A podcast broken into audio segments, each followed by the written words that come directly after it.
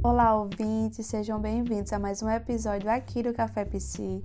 Sou Amanda Campos, entrevistadora e também psicóloga, e hoje iremos falar sobre o brincar e a sua importância na educação infantil.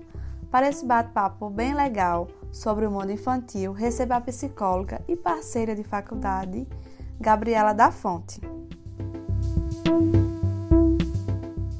Olá, Gabi, seja muito bem-vinda aqui no Café Psi.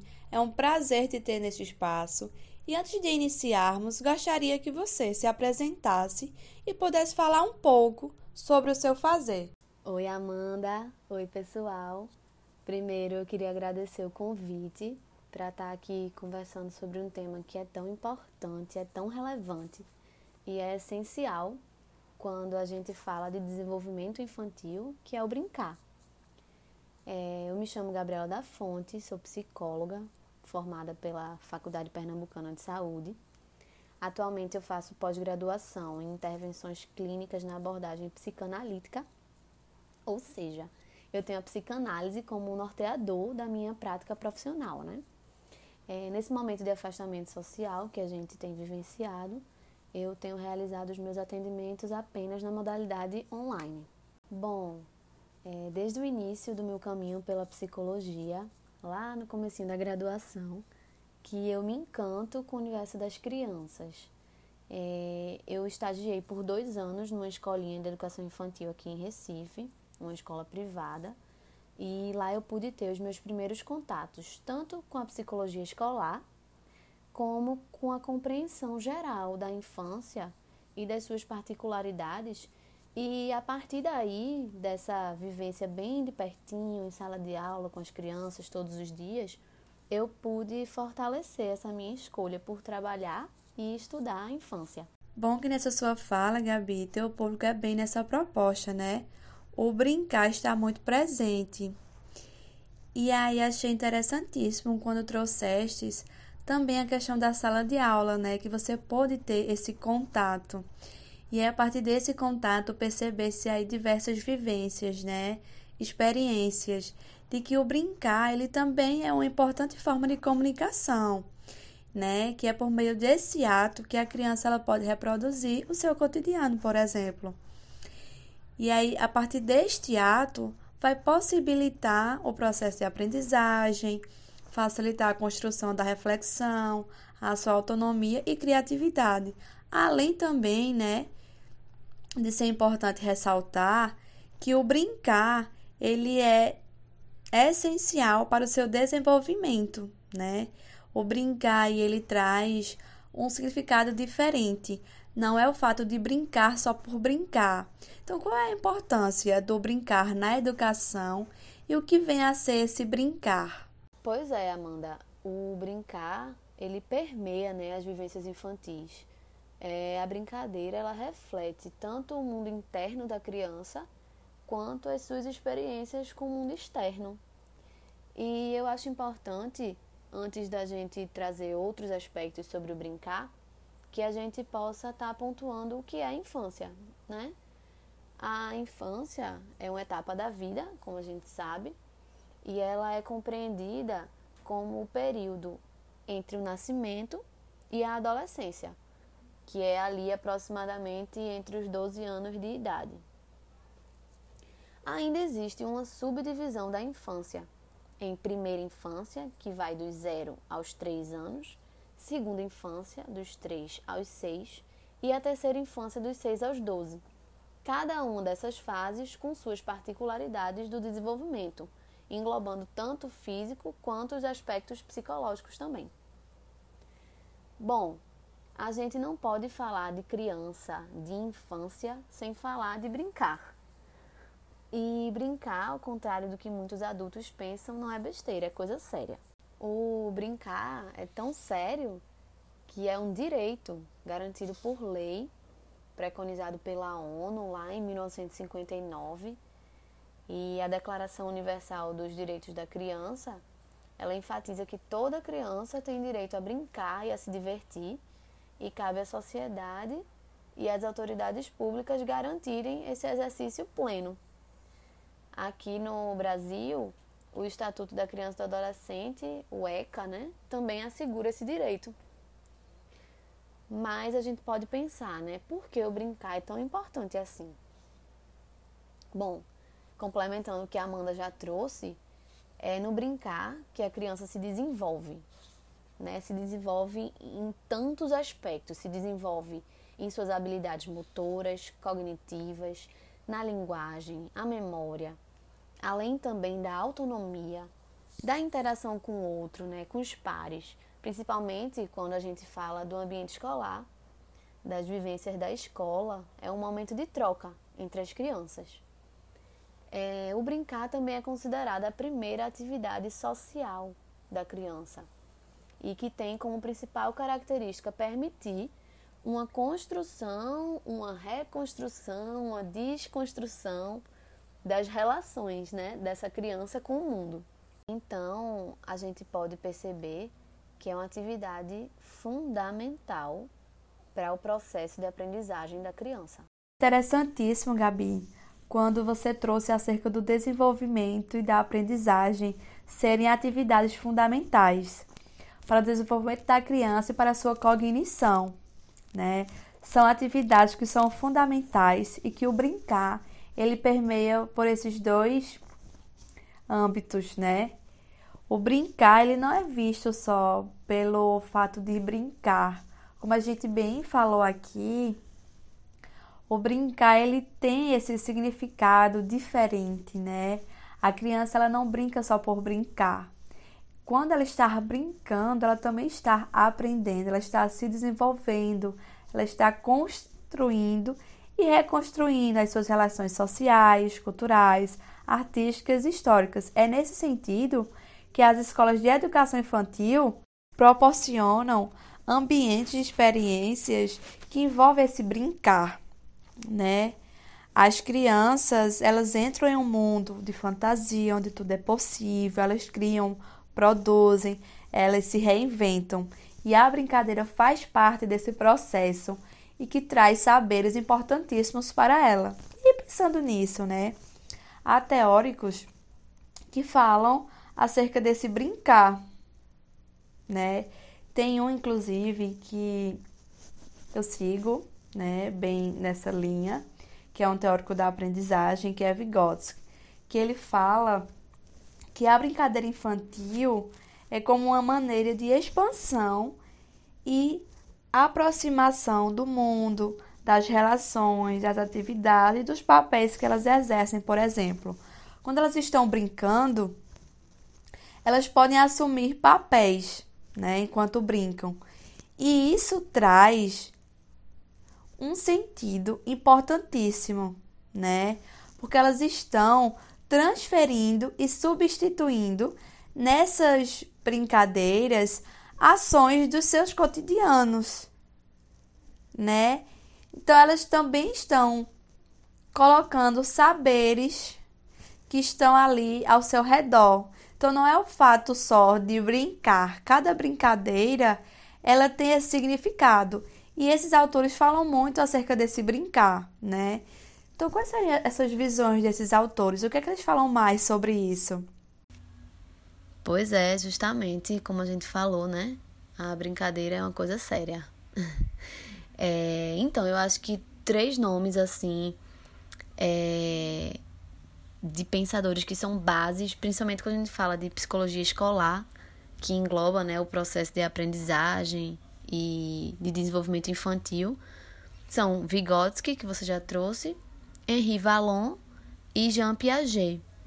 Eles, no final do século XIX, eles estavam aí em busca né, de compreender como é que as crianças se relacionavam com o mundo, como é que elas produziam cultura. E aí, investigando o universo infantil, eles concluíram né, que a comunicação das crianças com o ambiente se dá por meio da brincadeira e que é dessa maneira que elas se expressam.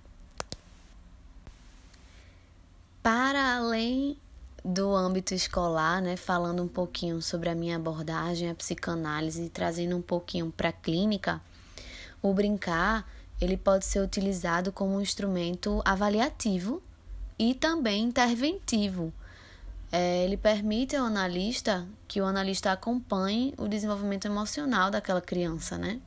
Que está sendo analisada. É importante que a gente destaque sempre que essa atividade lúdica, que esse brincar, ele funciona como uma expressão de desejos, de traumas e de elaborações internas né, dos seus conflitos. É onde a criança consegue reproduzir o seu mundo, suas interações sociais.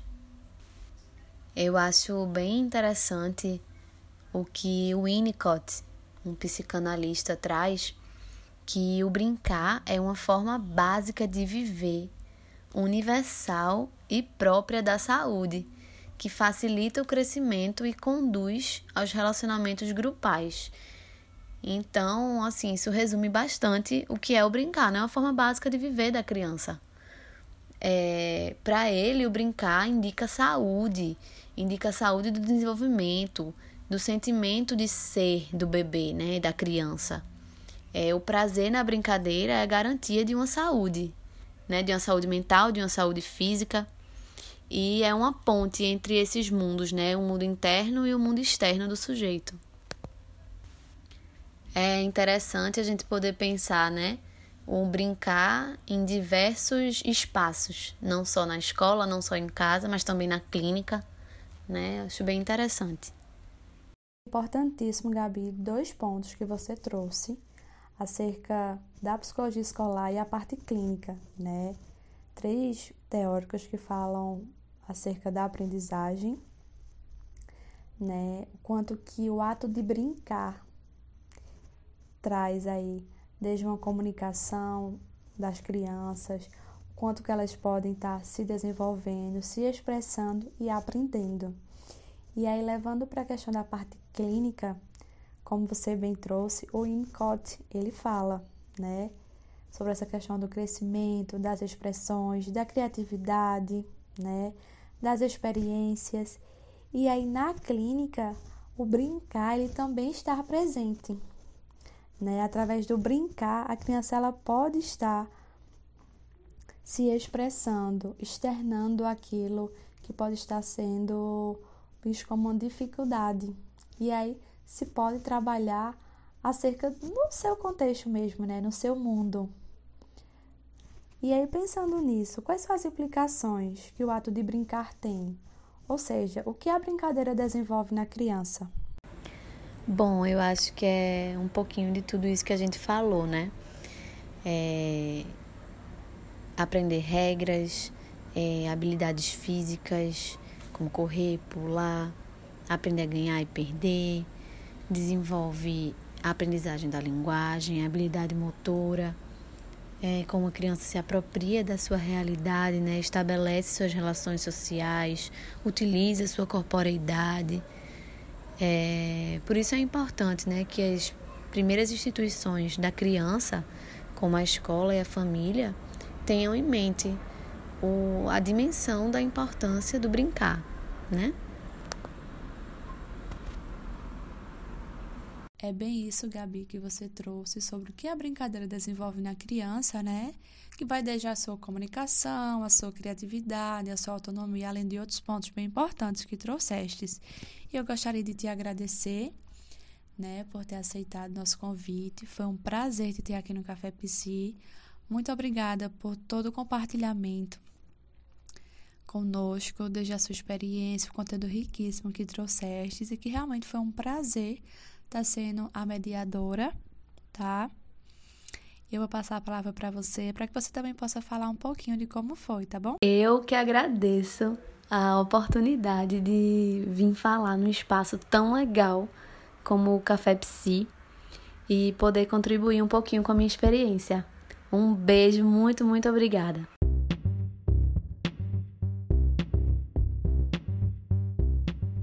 Encerramos por hoje esse bate-papo bem legal. Nós do Café PC agradecemos a vocês ouvintes por nos acompanharem. Espero que vocês gostem e continuem nos acompanhando, que vem mais episódio por aí, tá bom?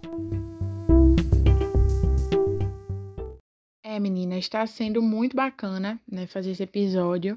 É, antes de começar a falar sobre a minha pergunta, né, sobre a pergunta que eu fiquei incumbida de responder, eu queria dizer que estou muito feliz por estar tá trazendo também esse lado, né, chegar até o décimo episódio. Algumas pessoas podem achar que é pouco, mas para um projeto estar tá iniciando e tá tendo uma adesão muito bacana, né, da galera. Então eu fico muito, muito feliz. Já gostaria de agradecer a você, ouvinte, que nos escuta, que assiste nossos episódios, que participa, que interage no Instagram.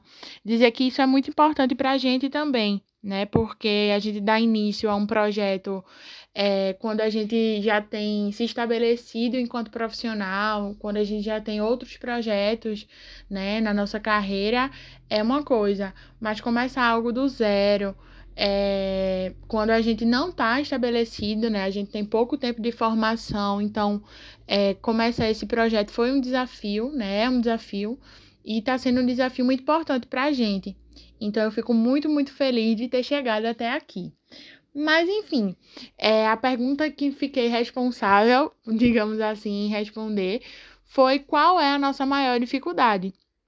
E aí eu separei alguns pontos, né, para poder trazer, que eu acho que são os três pontos principais é, que traz essa dificuldade, né? Primeiro, conciliar os horários com o entrevistador, né? Tem algo, é algo que tem sido um desafio para a gente, porque a gente precisa, né, estar tá online, estar tá ao vivo, digamos assim, com esse entrevistador.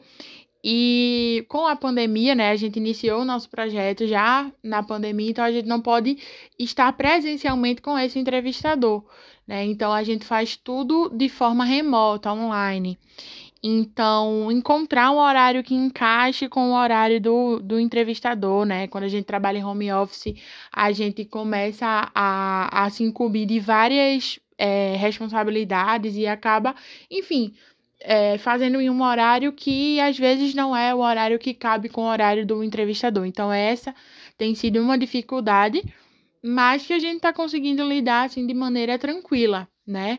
É, outra dificuldade que eu percebo, né? A gente conversa, quando a gente tem nossas reuniões, a gente conversa sobre isso. É, são os temas, né? Alguns temas que aí eu não trago nem como uma dificuldade, né? Que é e não é. Eu acho que é mais um desafio, né? Que são temas que a gente não tem muito conhecimento, que a gente não tem muita, é, como é que eu posso dizer, muita propriedade, né? Para falar. São temas que a gente não tem muita afinidade às vezes, então isso tem sido um desafio, né? É, a gente precisa estudar muito.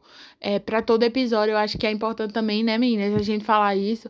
Em todo episódio, a gente precisa estudar, né? Por mais que a gente tenha saído da faculdade há pouco tempo, mas tem coisas que a gente precisa estar tá se reciclando, né? Tem muitos temas, muitos temas que são atuais, então a gente precisa estar tá dentro daquilo. Então é um, um processo de estudo, né? Contínuo, é sempre.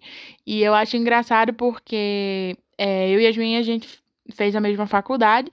E a gente escutava muito, né, dos nossos tutores, é, dos outros profissionais com que a gente se deparou aí durante a, a academia, né, a faculdade, falar que, ah, mas saiu da faculdade, não pense que sair da faculdade vai é, se livrar dos estudos, não. Não é só fazer a faculdade, né? Não é só fazer uma pós-graduação, não é só fazer um mestrado. É um estudo constante, né? Leitura de artigos constantes. São temas que estão a todo o momento. Eu acho que em qualquer área de atuação a gente precisa estar sempre se reciclando e dentro da psicologia principalmente, né? Porque a gente trabalha com seres humanos. É, e aí, enfim, a complexidade do ser humano ela é imensa né? Então, a gente precisa estar tá, tá tendo sempre que estar tá se renovando, se reciclando, estudando e poder estudar temas que não são muito da nossa propriedade é muito importante, né? Então, quando a gente, quando a gente se propõe a fazer um episódio, a falar sobre um tema, a gente se propõe eticamente, né, a falar para as pessoas e além de, de, de trazer algo científico, né, a gente também se propõe a trazer isso de uma forma mais tranquila, né? Que as pessoas possam entender. A gente não quer, a nossa proposta aqui não é estar tá trazendo termos científicos, a gente não está falando de profissional para profissional, a gente está falando de profissional para ouvinte, de pessoa para pessoa. E aí é, a gente precisa estar tá muito seguro daquilo que a gente está falando para a gente poder passar para as pessoas isso também. Então, eu acho que isso aí é um desafio, né? É um desafio diário que a gente se propôs a fazer desde o primeiro dia, desde o dia que a gente decidiu fazer o Café Psi, né? E aí, o terceiro ponto, que eu acho também que é uma, seria uma dificuldade, é quando a gente se propôs, né, a, a fazer o Café Psi, a gente se propôs a fazer um podcast que seria um bate-papo né? Toda vez que a gente vai apresentar um episódio novo, a gente fala, escuta o nosso bate-papo, pega aquele cafezinho e vem bater esse papo com a gente, né? Vem ouvir o nosso bate-papo, porque é isso, né? O podcast, ele é uma conversa entre duas pessoas. E quando a gente tá na hora de, de fazer, né, de, de, de fazer a entrevista, é, a, o bate-papo, a gente tem muito o cuidado de não tornar algo mecânico, metódico, metódico, que a gente vai, eu vou perguntar e a pessoa vai responder, né? Então essa é um e aí eu trago novamente que não é uma dificuldade, é um desafio para a gente, né? Não tornar em algo mecânico, e sim prazeroso de se escutar, de se fazer. E aí eu acho que vem muito disso também, né? Quando a gente faz algo desejando fazer aquilo, tudo se torna mais fácil.